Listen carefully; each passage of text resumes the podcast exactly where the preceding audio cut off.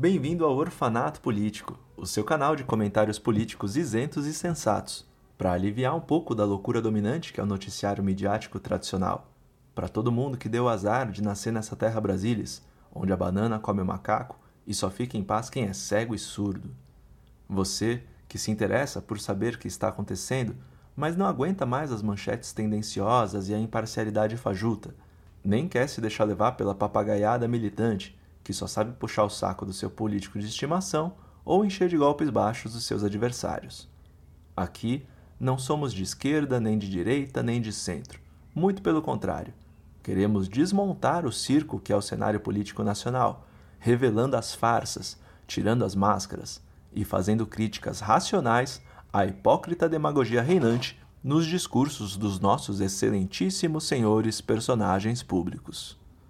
Pois é, bem-vindo, bem-vinda você que está aqui querendo compartilhar alguns momentos de sensatez política e noticiosa nesse nosso revolucionário e nada modesto canal, que pretende te atualizar do que anda acontecendo no picadeiro planaltino dessa nação, sem subestimar a tua inteligência nem ficar puxando sardinha para lado nenhum.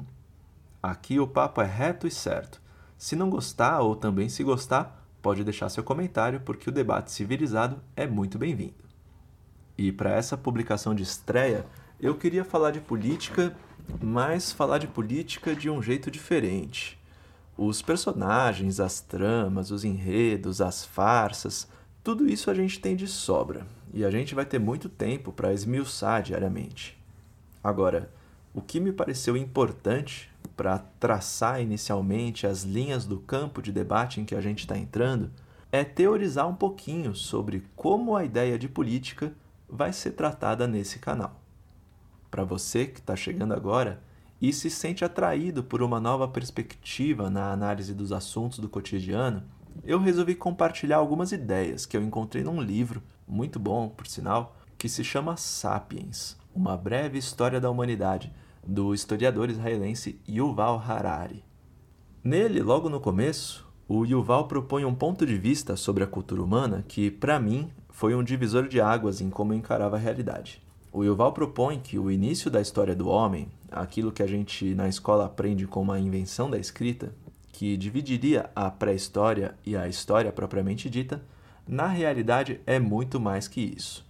Ele esclarece que quando o homem passou a se juntar em bandos cada vez maiores, o fator que ligava as pessoas não podia ser somente o contato boca a boca, a fofoca, como ele mesmo fala, mas sim uma realidade inventada que é como ele chama todos os produtos da mente humana, todas as criações ideológicas, que não têm como base a realidade material em si, mas sim a crença, o fato de que esses diversos seres humanos acreditem em algo ao mesmo tempo.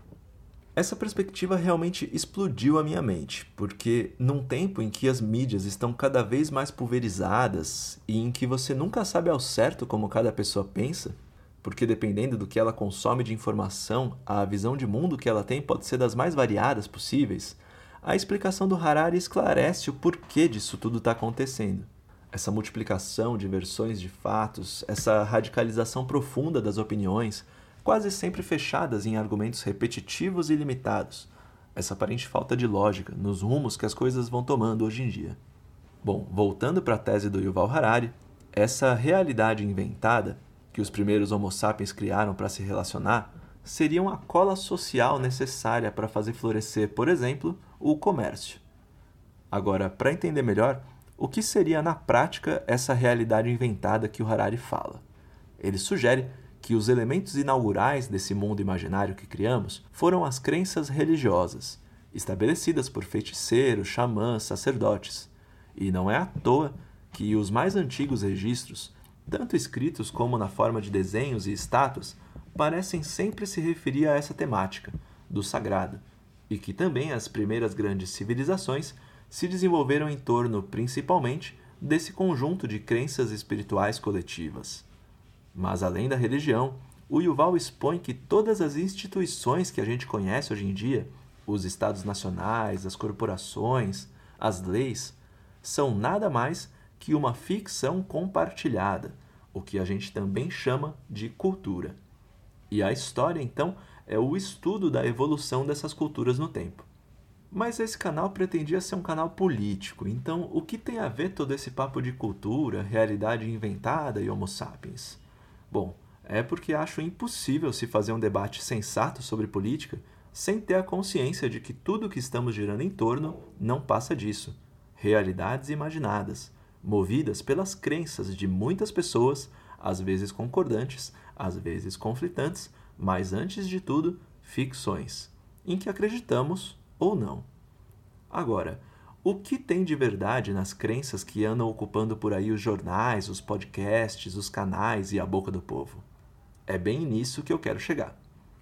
Então, mais uma vez, é bom pontuar. Este canal não é de esquerda, nem de direita, nem de centro, muito pelo contrário, porque ele se propõe a enxergar a realidade por uma outra perspectiva, talvez mais múltipla, com certeza mais crítica, mas acima de tudo, razoável e sensata, comprometida em não cair nas armadilhas, nas ilusões que os feiticeiros políticos orquestram para nos fazer querer, no final, o que eles querem, que é dar o poder para eles e não para outros, sempre.